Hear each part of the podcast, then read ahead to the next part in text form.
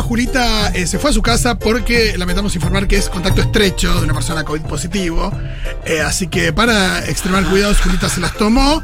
Y bueno, seguramente mañana salga remoto, veremos si es que se tiene que aislar o lo que sea. Sí. Lo mantendremos informados. Por lo, todo bien. por lo pronto, la música indica que está con nosotros Aldana Contreras. Oli, ¿cómo están? Aldo, ¿cómo va? Bien, muy bien. Trajiste una pequeña Ravenclaw. Traje una pequeña Ravenclaw que está del otro lado mirándonos. Y ahí está Nina. Me encanta que Nina sea Ravenclaw, yo también soy. Es Ravenclaw. En realidad, bueno, su, su test no le dio Ravenclaw, pero ella es Ravenclaw de alma. Y bueno, el sombrero eh, toma en cuenta tus sentimientos, así que. Exacto, es lo que le decíamos. Es Ravenclaw. Impecable. Eh, Aldo, antes que nada, tenemos un hermoso anuncio para hacer, acá que está con el Pitu. Exactamente. Hermoso ¿Para anuncio. ustedes? Ahí todo su sueldo. Bueno, eh, vamos a hacer una jornada el 9 de diciembre en Ciudad Oculta. Vamos a hacer una jornada que va a incluir un taller y una charla eh, de maternidad y de infancia. ¿No? Hermoso. Bueno, eh, escuchando la, las columnas de, de Aldo durante este tiempo que estuve en el programa, fui trasladando mucha de la información que iba recopilando acá al barrio, contándosela a mi esposa, a mis compañeras, y fui dándome cuenta que es una información muy necesaria y que ese sector en el que yo vivo no tiene mucho acceso por un montón de cuestiones. Y yo creo que que ayuda, que puede ayudar muchísimo a que nuestras chicas, que son madres jóvenes, no se desesperen tanto y empiecen a entender mucho mejor de qué va esto. Sí. Me parece importantísimo. Sí, y además esto que vos habías dicho una vez en una reunión, esto de que la información medio como que se va expandiendo, ¿no? La tiene una persona, se la cuenta otra, otra, otra, y esto se va replicando y la verdad que es algo que está buenísimo. Acá tenemos una suerte de eh, anuncio más formal de parte de la radio. Y eh, viene con eh, también más información. Hola Sosi, queremos contarte que Lazo Natal, o sea, eh, Futurock y el Pitu Salvatierra estamos organizando un taller y una charla sobre infancias y maternidad en Ciudad Culta el 9 de diciembre. ¿Qué ¿Esto qué es? eh, ¿Jueves? Jueves. Jueves. Jueves 9 de diciembre. Por esto queremos hacer una linda movida e invitarte a sumar donaciones para el barrio. Tenés cochecito, mochilas portabebés, cambiadores, bolsos o elementos para embarazadas, eh, bebés en buen estado, eh, embarazadas o bebés en buen estado y ya no lo usás, que circulen, compartirlos con alguien que los necesite. Acá el Pitu siempre dice que es verdad que el gasto en lo que tiene que ver con eh, las cosas que necesita un bebé cuando nace es un gasto muy difícil de afrontar porque son cosas caras en general y que las usas durante poco tiempo. Claro, claro, Exacto. claro. Entonces, comúnmente se heredan y la verdad que se heredan cochecitos de 5 o 6 generaciones atrás y ya no están en grandes Que ya las rueditas, no, por más WD-40 que le pongas, no, no van. Claro, y se nos ocurrió con Aldo de, ya que hacemos esta, tener, provocamos esta posibilidad de que eh, mujeres del barrio puedan ser partícipes de esta charla, aprender.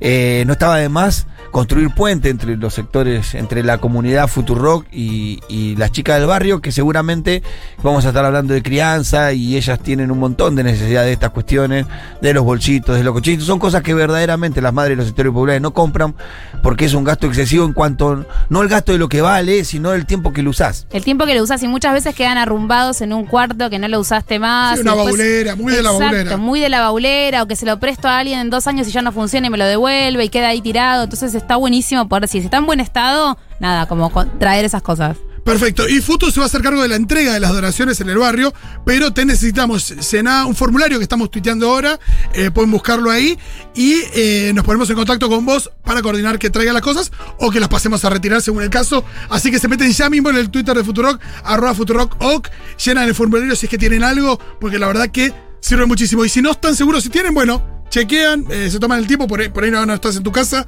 lo chequeas y después vas a buscar el tweet y llenas el formulario. Sí, viste cuando decís, tengo ganas de hacer algo para ayudar, para realmente marcar una diferencia. Bueno, estas son las pequeñas cosas que marcan la diferencia. Entonces, si tenés algo por ahí dando vueltas o tenés dudas, como decía Fito, está bueno chequearlo y aprovechar la oportunidad. La charla se va a hacer en Ciudad Oculta, que es una, una villa de emergencia que está ubicada en el barrio de Lugano, en la Comuna 8 de la Ciudad Autónoma de Buenos Aires. Aquellos eh, socios o oyentes de, de la FUTU que quieran participar de la charla, eh, podemos organizarnos para que sean parte, poniendo un punto de encuentro y para que puedan entrar al barrio tranquilos. Perfecto, me encanta, me encanta. Está buenísimo poder hacer puente, como dijo Pitu, es una palabra que me encantó.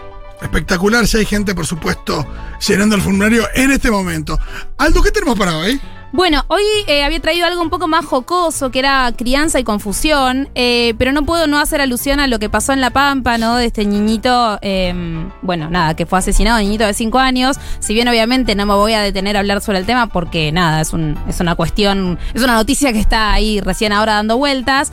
Sí quiero decir que me parece importantísimo que, que existan estos lugares, como esta columna, ¿no? Como esta jornada que vamos a hacer con Pitu y demás porque hablar de crianza respetuosa, hablar de derechos de niños y niñas, hablar de que son estos sujetos de derecho que tenemos que tener en cuenta sus necesidades, sus emociones y sus pedidos, eh, es realmente algo importante y urgente, ¿no? Digo, estas cosas pasan, por supuesto podemos decir, pasan a manos de personas que no están bien, ¿no? Podríamos decir esto. Algún, algún trastorno psíquico seguramente eh, lo, lo hace que esto suceda, pero también sucede porque hay un sistema que sostiene sistemáticamente que niños y niñas son ciudadanos de segunda. Entonces, me parece importante remarcar la importancia de que lleguen bien los mensajes cuando hablamos de crianza respetuosa. Y ahí un poco se une con lo que había traído para hoy, ¿sí?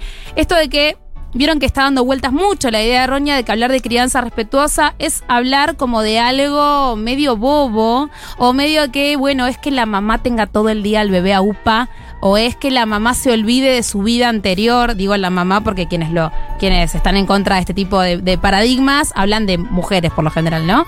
Y en realidad, como habíamos hablado en la primera columna de Mapapis, hablar de crianza respetuosa es hablar de entender que niños y niñas son sujetos de derecho y que tenemos que contemplar sus necesidades. ¿Esto quiere decir hacer todo lo que ellos quieran? No, para nada. Pero sí quiere decir tomarlos como lo que son, personas, ¿sí?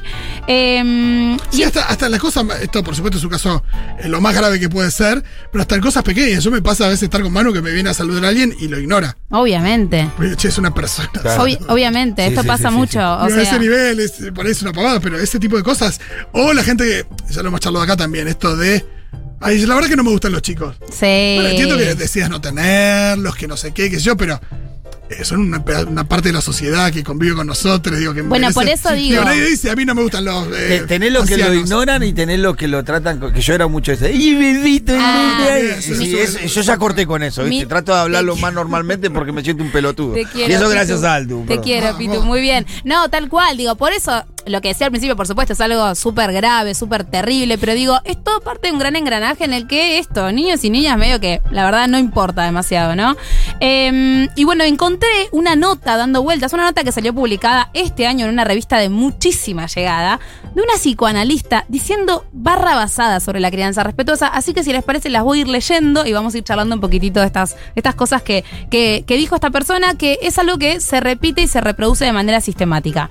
Acá dice, en los últimos años se vio muy avalada y respaldada la tendencia de la crianza con apego. Ya ahí, error. No es una tendencia. Señora, tendencia es el Shin tiro alto. La crianza con apego no es una tendencia. Digo, es un paradigma nuevo, no tan nuevo, pero podríamos decir un paradigma nuevo, superador del anterior, del autoritario, pero no es una tendencia. No, tendencia le baja el precio, pero un nivel. Ya arranca así. Es una tendencia. Sí, son veces- como los, los, los Es una anteojos de moda, es marco moda. transparente. Es, Es una, una moda, es cosas de las modelos que están ahí con, la, con el parto respetado. Es como cuando hablan también de parto respetado como moda y demás. Pero digo, esto no es, no es inocente, ¿no? Y aparte confunde crianza con apego con crianza respetuosa, que no me voy a poner hoy muy eh, en, en profundizar en esto porque es un tema largo. Pero la crianza con apego, en realidad, todas las crianzas tienen apego. Lo que pasa es que a veces son apegos buenos. el apego es una característica de la crianza. el apego es necesario, o sea, el niño va a generar apego con su figura, su cuidador primario o cuidadora primaria. Después hay que ver qué tipo de apego forma, si un apego saludable o un apego ambivalente, bueno, ansioso y demás. Entonces, ya hablar de crianza con apego, que una profesional de la salud hable de crianza con apego es como medio raro. Después dice, en esta se postula que la dedicación absoluta es beneficiosa para el desarrollo del hijo. Bueno, no, absoluta no. Nadie se dedica absolutamente a nada porque es imposible. Pero ya ahí marcando absoluta está diciendo, ojo, tenés que dejar todo de lado, ¿no? Eh, dice que un excesivo contacto, la cercanía y la atención continua son fundamentales en los primeros años. O sea, excesivo contacto. O sea, no entiendo de qué Eh, que- sí, sí, sí. es un excesivo contacto. ¿Hasta Digo, dónde se, que- digo, qué es excesivo? Suena como extraño además, o sea... Excesivo es porque hay un hay- debería haber un límite. Claro, y si es excesivo estamos ante un Claro. problema, ¿no? Pero digo, bueno, acá lo que aparentemente quiere decir es que estar muy en contacto, bueno, eh, fomentaría, porque lo pone ahí como, como en, en duda, un buen lazo con el niño. Después dice, acá es donde empieza, chicos, el delirio y el divague total. Se basa en ocho consignas. Yo, no sé, soy consultora en crianza, jamás las leí, no sé de dónde sacó esto. Para ejercer la- Aparte, de nuevo, subestimando mucho una profesión. Digo, esto es como si vos, nada, estudiaste crianza, estudiaste eh, para ser poricultora y nadie te dio Ocho. ocho tips. Las Digo, ocho no, no es la llaves. Cosmo.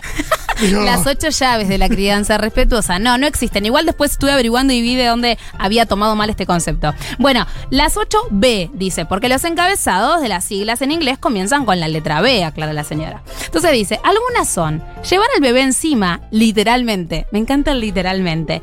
Baby wearing, dice, que sería como esto, el porteo, ¿no? Llevar al Aupa. bebé encima. Tenerlo a UPA.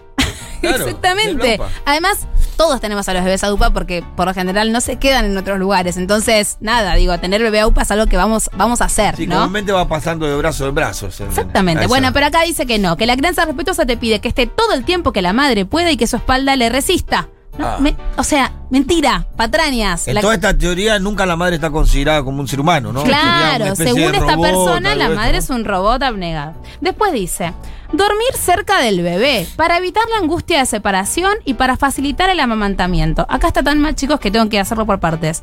Cuando dice dormir cerca del bebé como una, como una moda, es terrible porque desconoce que es un planteamiento de las sociedades de pediatría del mundo, que los niños menores de 6 meses duerman en el mismo cuarto que sus padres. Después si querés meterlo en tu cama, en la, cama, en la cuna al lado, donde sea, eso es decisión tuya. Pero acá desconoce que la indicación pediátrica es que los bebés duerman en la misma habitación, porque eso es una manera de evitar el síndrome de muerte súbita del lactante, un factor protector, mejor dicho. Y después dice que eso evitaría la angustia. imagino otros beneficios también que tienen que ver con. Ni hablar. Ni hablar, pero digo, hasta, hasta desconoce, ella lo dice como, ay, miren esta burrada que quieren hacer, que dormamos cerca de nuestros hijos. No, la verdad es que es una indicación. Y después dice que esto va a evitar la angustia de separación. Mentira, señora, la angustia de separación es una etapa por la que pasan todos los niños cerca de los ocho meses, necesaria para el desarrollo, en la que el bebé se da cuenta que está separado de su mamá y llora mucho cuando la mamá se va. Además, o sea, esto es re ABC, yo digo, no sé mucho y esto ya lo recé. ya te das cuenta. Y además la angustia de separación no se evita, no se puede evitar una etapa No, y evolutiva. le, pasa a una madre que hace colecho y a la que lo tiene en la otra habitación. Exactamente. Entonces el colecho no existe para evitar la angustia de separación. Ya es una burrada. Bueno, después dice, sin ir demasiado lejos y ni hacer demasiado análisis, sí señora, nos habíamos dado cuenta que no había ido lejos ni había hecho mucho análisis, em, la madre queda conminada a ser solo una madre, anulando toda posibilidad de que allí coexista una mujer. O sea, no, el horror, de vuelta. Entonces, si yo no sé nada de crianza respetuosa y leo esto, que de vuelta es una revista re- con recontra llegada, lo que piensas es que la crianza respetuosa es una boludez y que es una cagada. O sea, que en realidad es algo que te anula como mujer. Igual, esta crítica eh, ha llegado del lado del feminismo también. Ni hablar, ni hablar. Bueno, obviamente hay corrientes feministas, digo, desde hace muchos años, Badinter, Jimeno, más nueva y demás, que hablan de esto, ¿no? De que darle bola a un niño, ya casi tener hijos, ¿no? Pero bueno, darle bola o estar, eh, o quedarse en casa porque queremos con nuestros hijos e hijas, o cuidarlos, o darles teta libre demanda, es ser esclavas de nuestros hijos e hijas. O sea, dejas de ser esclava de eh, un esposo para ser esclava de un hijo. Exactamente eso dice Badinter. Dice, el hombre se las ha arreglado para que la mujer ahora entonces esté en la casa ya no por él, sino por el hijo. Bueno. Nada, obviamente yo me peleo mucho con esa mirada feminista porque me parece que es dejar de lado, entre otras cosas, que muchas queremos cuidar a nuestros hijos de manera amorosa y presente. Y eso no nos hace ser menos mujeres ni menos nada. Pero bueno, no importa. Em, lo que pienso es esto, ¿no? Que gracias a estas desinformaciones se malinterpreta absolutamente todo lo que tiene que ver con la crianza respetuosa y de vuelta se la pone en un lugar de utilísima satelital, como algo que es una recomendación de Maru Botana. Y Sí, la verdad es que no. Entra en una lógica de las modas o tendencias y es, es- eh, es en la lógica que se manejan en muchas de estas publicaciones también. Entonces, la tratan como eso.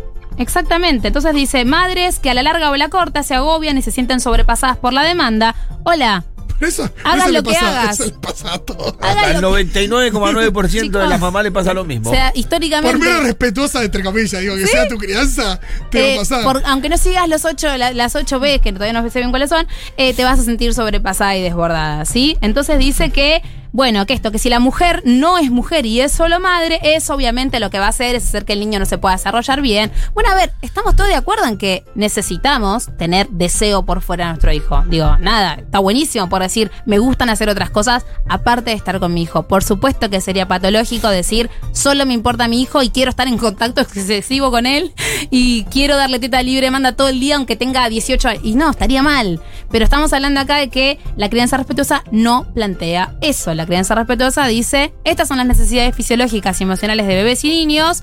¿Qué podemos hacer dentro del deseo de cada persona para acompañarlos y no pensar que nuestro hijo está fallado porque llora de noche porque nos extraña? Digo, no, es, es eso, es información. No, ni que no lo tengo que alzar a UPA porque me toma la mano. Exactamente. Y bueno, y termina, bueno, sigue la nota diciendo barrabasas y dice, con respecto a modelos de crianza e impuestos, me opongo cada uno deberá diseñar, diseñar el que mejor le quede. Claro, bueno, mientras que no sea este, evidentemente. Claro, porque- ¿No? E- Eso le faltó decir. Mientras que no sea la crianza respetuosa, diseñate el modelo que mejor te quede.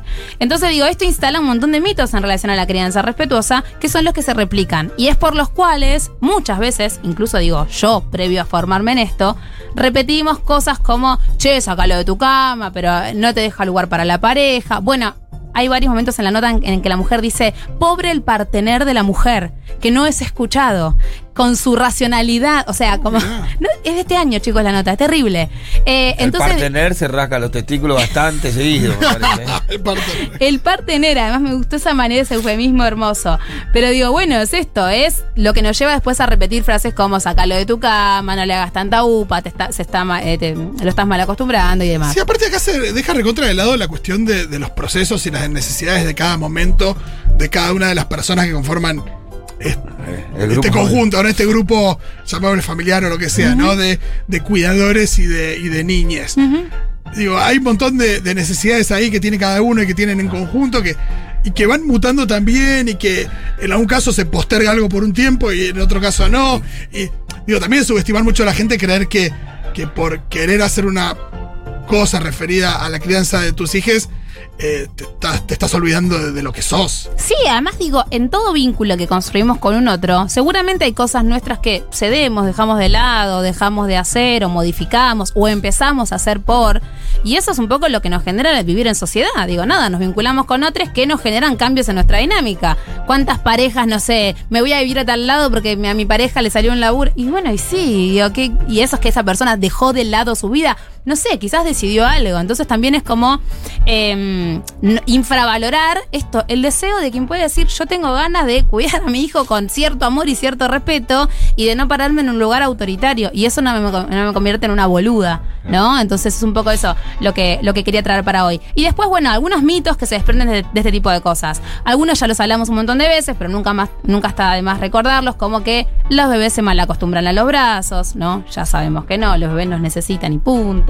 Que si llora y le hace supa, eh, lo vas a malcriar y nunca se va a calmar solo. Estas también, estas miradas tienden a pensar que el bebé se tiene que poder regular solo. Es re perverso eso, también. Sí. eh. Déjalo que ya se le va a pasar, ¿no? Re, No, re, no. re contra. Sí, porque entiendo que ahí eh, la, la participación del adulto, según el caso, eh, la otra vez escuché algo de que, de que las cuestiones como más fisiológicas, no sé, comer, eh, no sé, ir al baño, cagar, lo que sea, o dormir, esas como más que se, acompañan, no se enseñan, y hay otras que sí se enseñan. Exacto, exacto. Por eso digo. Porque también depende del tipo de necesidad y el tipo de cuestión que esté desarrollando el niño, el, el acompañamiento o la participación más eh, importante del adulto. Sí, exacto. Y muchas veces acompañar es esto, es, es, es esperar, es dar una imagen que el día de mañana ese niño o niña pueda internalizar esto, ¿no? Con el cómo calmar el llanto de un bebé, si vos lo calmas siempre, nunca se va a calmar solo. No, mentira, en algún momento por supuesto que va a dejar de llorar por sus propios medios, pero todavía no puede. Un bebé, un niño, digo, por supuesto, como decía Fito, no es lo mismo un bebé de seis meses que un niño de cuatro años o mi hija de siete, ¿no? Claramente no es lo mismo. Y sus necesidades se van a ir, van a ir cambiando y nuestra nuestro lugar, o sea, desde el lugar que nos paremos para con ellos también se va a ir, va a ir modificándose. Eh, no, no es lo mismo para todos los años, ¿no? No, y es verdad que en un momento puedes llegar a decir, no, claro, eh, yo creo que va a ser mejor para mi hija ver a una madre que eh, se conecte con su deseo respecto a lo laboral. Exacto. Y pero por ahí cuando el niño tiene un año, capaz no, vos no tenés ganas. Capaz vos no tenés ganas, el niño no es que va a mamar eso, porque tampoco, digo, lo que necesita mamar es otra cosa. y, pero cuando tiene cuatro, decís, no, ¿sabes? Oh, la Sí, verdad que sí, sea sí. la boca.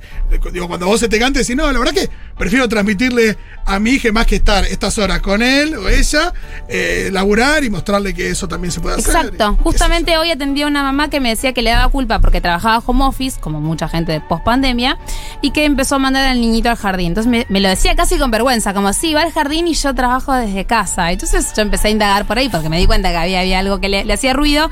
Y hablábamos de esto, de por qué no podemos elegir que, por ejemplo, vaya a un jardincito mientras vos trabajás de tu casa. ¿Por qué? Porque estar en casa, que encima está laburando de manera remunerada, ¿no? Pero ¿por qué te tenés que quedar con tu También bebé? es sobrevalorarte vos como compañera de juego de tus hijos. Por ahí se divierte más con Claro. otro niño de su edad en el jardín. Exactamente, es una no vez para me- que lo mandes 15 horas. No, pero yo. eso una vez me dijo mi psicóloga, porque yo también ¿Y tengo por qué te pensás que eso es lo mejor para tu hija? A mí me dijo, ¿pero qué te da culpa? Que se vaya a divertir. Y bueno, y la verdad es que es cierto. Digo, ¿por qué creemos que va a estar solamente mejor con nosotras si nosotras estamos desbordadas, enojadas, sobrepasadas? De vuelta, lo que estamos diciendo es quien se quiera y pueda quedarse o desee postergar, entre comillas, algo de su vida prematernidad para ocupar este tiempo al cuidado de su hijo o hija, bueno, no la convierte en una boluda, ni tampoco la convierte en una madre mejor a la que no lo hace, ¿no? Y también es una vida vertiginosa que va cambiando todo el tiempo, porque los chicos, como decir, eh, por ejemplo, mi, sobri- mi sobrino, eh, no te creas tan importante la canción, hasta hace un tiempito lo, lo hacía calmar. Lloraba, le ponías Ay, esa canción. Y se, se calmaba. Ahora ya no le da ni bola a la canción. Bueno, Era un obvio. tiempito nomás. Pero ya ahora lo aburrió. Ahora hay que buscar otra manera. todo el tiempo lo que creías que funcionaba, o sea, cuando encontraste lo que funciona, te dejó de funcionar. Sobre Sí. todo, cuanto más chiquito seas así. Ah, le gusta que lo duerma así. A los tres días no le gusta más, detesta eso. Claro. Entonces digo, tal cual, es re vertiginoso. Hay muchos mensajes. Manden sus mensajes al 1140 660000, que acá, por supuesto, que Aldo y el Puitu responden. Muchos nos, alejamos de, muchos nos alejamos de amigas por sus hijes. Lloran y manipulan a sus padres un montón de dice Pablo. Ay, no, bueno, está bien. Digo, uno a veces, a ver, no está mal no saber, ¿no? Pero digo, el llanto, ¿por qué creemos que el llanto es manipulación? Hicimos columnas sobre eso, ¿no? Sobre berrinches, en las que hablábamos de que cuando un niño llora, algo le pasa. Después que a nosotros nos parezca una pavada, porque está llorando por algo que nos parece que no tiene sentido, es otra cosa. Pero ese niño lo algo dice le gente pasa. que lloró con el final de, de Jugaste conmigo. Sí, de Harry Digo, Potter. Sí. claro. Eh, Yo entonces, te lloro con, no sé, eh, unas imágenes del Diego, como no voy a respetar el. Y además, de- creer, primero hay que ver de qué edad estamos hablando, pero creer que un niño pequeño tiene capacidad de manipulación, digo, un niño que no sabe Claro, unir dos una frases. implica una complejidad. Una complejidad psíquica que no tiene. Entonces digo, ¿qui- ¿llora por lo que quiere? Sí. ¿Se calma cuando le dan lo que quiere? Sí. Porque el cerebro del niño es re mega primitivo. Ahora, ¿eso lo convierte en un manipulador y en una mala persona que hay que dejarlo solo para que aprenda? No, no va a aprender antes. Claro, lo que llama la atención es que pasa de un llanto desconsolado a eh, una felicidad absoluta cuando le diste una cuchara. Sí. O cuando se distrajo por algo que de pronto algo le llamó sí, la sí, atención. de repente estaba llorando por algo, le- yo- me pasa con Manu, le doy la pelota y enseguida gol, gol, gol y se distrae. Claro. Y no es que me estaba manipulando para. Nada, él quería la pelota y que tuvo la pelota y dejó de llorar. No es que se propuso manipular. Exactamente, además de vuelta, no es lo mismo un niño de un año que si llora porque se le cayó la banana, se le alcanza y deja de llorar, que a una niña, no sé, de 5 años, llore desesperadamente porque quiera comer alfajores y decir, bueno, vení que te compres alfajores. No, no es lo mismo, vamos a ir cambiando de vuelta. Una cosa es el límite a los 5 años, otra cosa es al año, otra cosa es pensar que un niño por llorar por lo que quiere nos está manipulando. Eh, nos, pre- nos pregunta si tratamos alguna vez el tema de crianza respetuosa y discapacidad No, pero es un O- re tema que quiero tratar. o niñes con trastornos del espectro autista. Ajá, es un re tema que quiero tratar, que quiero tener invitade, porque la verdad que no es Claro. un tema que yo maneje en particular, pero sí es re interesante. Eh, nos preguntan eh, por eh, la publicación de quién fue, quién la hizo. Nah, no importa, es una revista. Salió en enero de este año una revista de mucha, mucha, mucha llegada. Em, pero digo, más allá de eso, digo, es una psicoanalista. Lo que a mí me preocupó fue esto, no es que fue una nota de opinión de una persona que dejó un comentario, como no sé, esta, esta o este oyente que comentó esto sobre los hijos de su amiga. No, es una persona que se dedica a acompañar familias. Entonces estamos, estamos en problemitas. También vamos a pedirle a los oyentes que manden propuestas de, de temáticas para abordar por algo. Porfa, recontra, re, Sí. requiero. Eh, ¿Qué más tenemos por aquí? A ver. Bueno, después también, perdón, Fito, ahí Sí. acá otros mitos que yo me había, había notado que en relación a, que son mitos muy comunes en relación a la crianza. Después está esto de no entienden nada porque son chiquititos, ¿no? Este mito de por qué te vas a gastar en hablarle, en explicarle, en decirle. Porque Para eso total- no lo ames. porque total son chiquitos. Y quiero decir algo, aprovecho este ratito para decir esto. Los niños entienden mucho antes de que nos demos cuenta que están entendiendo. Yo siempre digo, cuando a un niño vos le decís, tráeme la pelota y la trae, mucho tiempo antes entendió esa indicación hasta que pudo asociar, digamos, lo que entendía con la acción. Entonces, comprenden y son seres que están inmersos en un mundo de palabras desde que llegan. Por supuesto, un bebé recién nacido no te va a, no te va a comprender todo lo que le contaste en el día, pero sí va a entender y va a recibir el cariño y el, digamos, la emoción que contienen esas palabras. Por eso si a un bebé pequeño, muy chiquitito, vos le gritás, se va a poner serio. Y si le sonreís, probablemente se relaje, abre sus manitos y alguna mueca de satisfacción haga, porque comprenden lo que le queremos decir más allá de las palabras. Perfecto. Llamen al genio de Matías Cadaveira. Sería Ah. genial para el espectro autista. Es un dicen genio, es un genio. Mati. Sí, sí, es un genio. Acá nos dicen, quería mandar una propuesta para el Dana. La construcción del género, masculino, femenino en las niñas. Desde bueno, obviamente, obviamente ahora estamos trabajando mucho ya desde hace tiempo con esto de que no hay juguetes para niños o para niñas, con que las vidrieras no pueden ser que sea mitad rosa, mitad celeste de las jugueterías, pero sí es cierto que nada, es un laburo, es un laburo que estamos como empezando recién ahora de construir, porque va más allá de los juguetes que les propongamos, va también en cómo los criamos, en esto de que los niños tienen que ser fuertes y las niñas emocionales, ¿no? Pero sí, es un tema re interesante. Acá nos dicen con el tema del, del dormir. Esto ya es te- tema, tema libre. Me ¿eh? gusta. Eh, mi hermana sigue durmiendo con mi sobrino, él tiene siete. No hay forma de hacerle entender que deje de dormir con él. Bueno, ¿qué se puede sugerir? ¿También esto de hacerle entender a alguien Es- algo? Eso iba a decir. No sé si hay que hacerle entender. Quizás habría que quizás recomendarle, si quiere, que haga una consulta con alguna profesional de estos temas, pero hay que ver qué está pasando ahí. A priori yo no puedo decir está bien, está mal. Por supuesto que el colecho está pensado por lo general para niños más pequeños. Ahora, tengo que decir que este- esto que sucede ahí está mal y no lo sé. Deberíamos con- conocer la configuración familiar. Pero sí se puede, más que decirle esto está mal, decirle que estaría bueno que quizás si esto a esta persona, a tu hermano o hermana, no me acuerdo qué era, le incomoda, bueno, hacer una consulta para ver qué es lo que está pasando. Sí, porque ahí es complejo, porque está esto de, acá dice, no hay forma de hacerle entender Claro. que deje de dormir con él. Bueno, si lo encarás por ahí es imposible. Es imposible. Porque si alguien toma la decisión consciente de todas las noches dormir con su hija de 7 años, digo, con el esfuerzo que eso implica, porque es Ah. dormir, dormir a la misma hora, es estar incómodo en una cama, un montón de cosas, porque aparte de niñas a esa edad, estiran las patas y te patean. Patean, cara. patean. Eh, digo, si toma la decisión de hacerlo, digo, está bastante arraigada ese, ese sentimiento, con lo cual. Por digo, hay eso. que- Hay que, está bien ponerlo en discusión, pero Por eso. hacer algo para que deje de hacerlo es más difícil. Bueno, es algo que de hecho yo una de las columnas que estaba preparando para más para fin de año es medio como un decálogo de cosas, ¿no? Que podíamos como armar después de, de casi un año de columnas y entre ellas estaba esto, como la idea de corrernos del lugar de, de creer que le podemos decir al otro lo que nos parece sobre la crianza, as- excepto que consideremos que ese niño o niña está en riesgo, por supuesto, Totalmente, ¿no? Ni hablar. O que veamos algo que, che, esto, y ahí es, es, según lo que veamos, veremos a dónde pedimos ayuda. Pero después opinar sobre lo que hacen otras personas con sus hijos o hijas, no. No, te puede pasar que dices, uy, ¿cómo le pondría un suéter a ese nene? Exacto. Pero a mí me pasa, me- digo, pasa, ¿no? Eh, uy, ¿cómo le pondría un suéter a ese nene? Pero no me.